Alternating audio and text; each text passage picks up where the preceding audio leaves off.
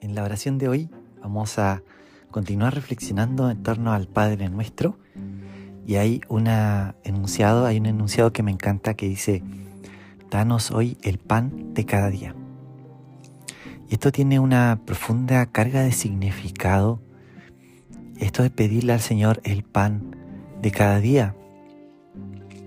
Encontramos una, una imagen que es muy parecida a esto del pan de cada día en el Antiguo Testamento, en Éxodo 16, en donde Dios da el maná, que era como una sustancia que aparecía por las mañanas, aparecía para cada uno de, los seis días y el sexto día aparecía doble porción para que el séptimo día el pueblo de Israel no tuviese que recoger pan ese día de reposo.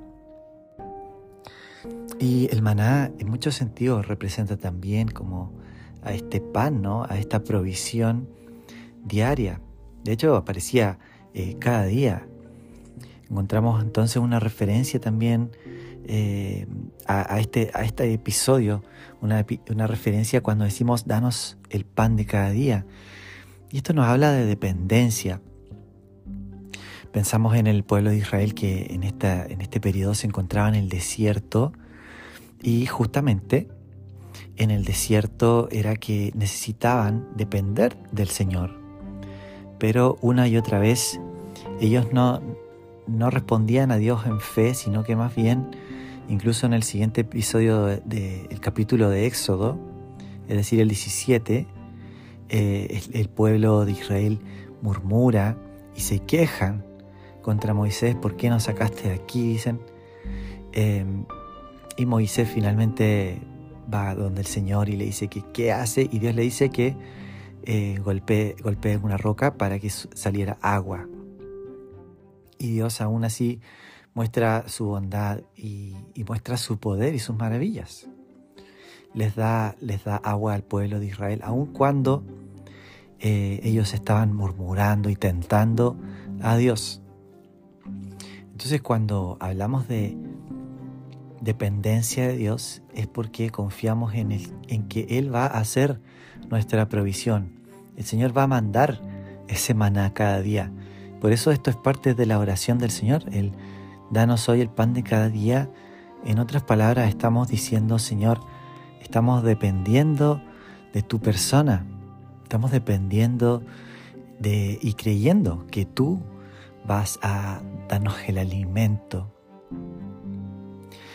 entonces encontramos esta imagen del pueblo de Israel en el Antiguo Testamento y luego en el Nuevo Testamento encontramos que Jesús también es llevado al desierto. Nos dice Lucas 4 que es llevado por el Espíritu al desierto para ser tentado por el diablo. Y es una referencia muy, muy linda cuando vemos que Jesús también atravesó atravesó el, desierto y lo atravesó con victoria. Es decir, que cumplió la misión que había sido asignada a Israel, ¿no? Esta misión tenía que ver justamente con ser una, una luz para las naciones, para ser un pueblo que fuese también un ejemplo de, de, cómo Dios mostraba su poder a través de, de ellos.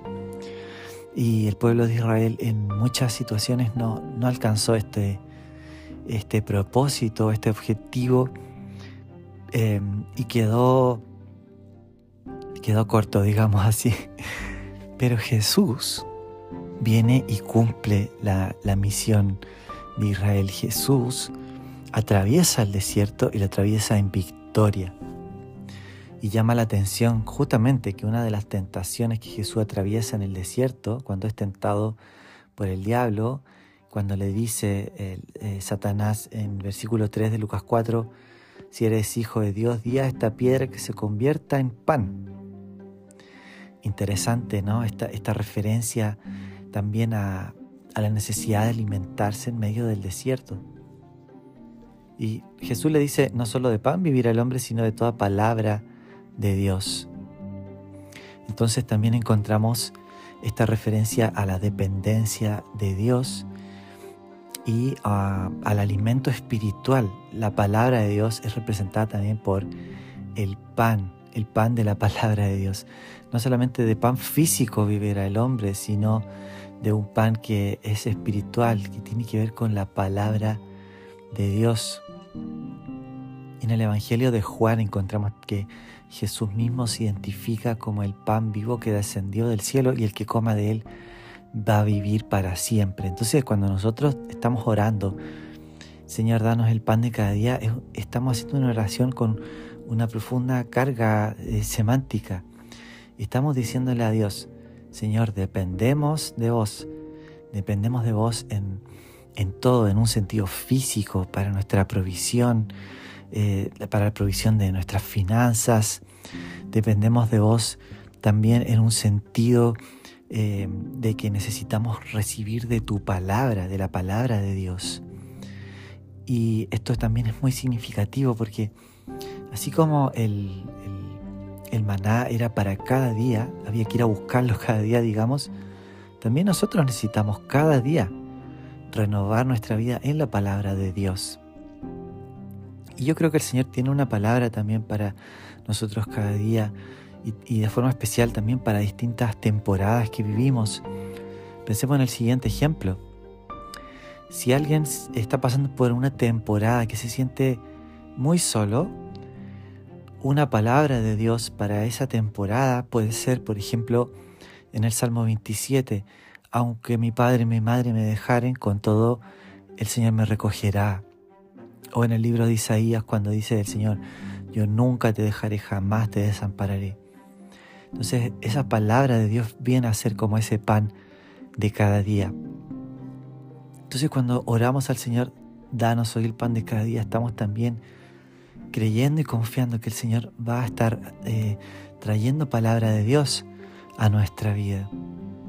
Y en tercer lugar, y sobre, sobre, sobre todo esto, y unido a esto también es que Jesús es el pan vivo que descendió del cielo. Estamos diciendo también, cuando decimos danos el pan de cada día, estamos también diciendo, Señor, yo quiero más de Cristo, yo quiero más de Jesús. Entonces, ah, recordando lo, lo que te acabo de comentar, estos tres puntos y seguramente hay una profundidad mucho más grande que, en la cual continuar meditando, pero los tres puntos sería que danos el pan de cada día, danos la provisión, Señor, confiamos en tu provisión. Danos el pan de cada día, confiamos en que tú vas a darnos un alimento espiritual, dependemos de ti, danos de tu palabra. Y en tercer lugar, danos el pan de cada día, porque queremos a Cristo cada día de nuestras vidas, queremos alimentarnos de Jesús. Él es el pan vivo que descendió del cielo, el que come de él vivirá para siempre.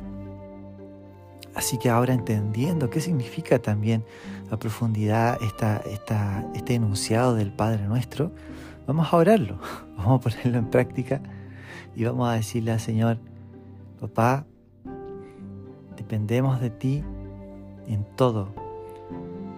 No queremos tentarte como como te tentó el pueblo de Israel en el desierto, y que según tu palabra tú dijiste que no entrarían en tu reposo a causa de esa incredulidad, pero nosotros por el contrario queremos dar paso de fe y decir que aun cuando estamos desafiados en esta etapa de nuestras vidas, en distintas, em, en distintas áreas, sí, estamos confiando en que tú vas a ser nuestra provisión. Señor, tú vas a ser nuestra provisión financiera, pero también eres nuestra provisión integral, porque en ti encontramos todo lo que necesitamos, porque tú eres ese pan que sacia lo más profundo de nuestro ser. Señor Jesús, nos sentamos a tu mesa para disfrutar del pan de tu presencia. Señor, este pan es tu cuerpo. Tú, Señor, diste tu vida por nosotros y tú eres el alimento vivo para nuestra alma. Señor, tú sacias eh, con bien nuestra boca, tú aderezas una mesa delante de nosotros en presencia de nuestros angustiadores. Y tú eres, Señor, la provisión para nuestra vida. Tú eres la, palabra de Dios que sacia nuestro ser completamente Danos el pan de cada día. Cada día necesitamos más de Cristo, necesitamos más de Jesús. Señor, que nuestra fe crezca, que nuestra fe esté bien firme, porque también te, confesamos que a veces no estamos tan firmes, nuestra fe tambalea, pero aún así en tu gracia, Señor, nosotros decidimos confiar y ponernos en pie en tu gracia, Señor, para seguir creyendo que tú vas a seguir haciendo algo nuevo nuestras vidas, a nuestro alrededor, Señor, en este tiempo y para esta época. Gracias, papá. Gracias por, por esta hermosa oración que podemos orar con fe y con plena confianza de que tú contestas nuestras oraciones. Padre, oramos esto en el nombre de Jesús. Amén.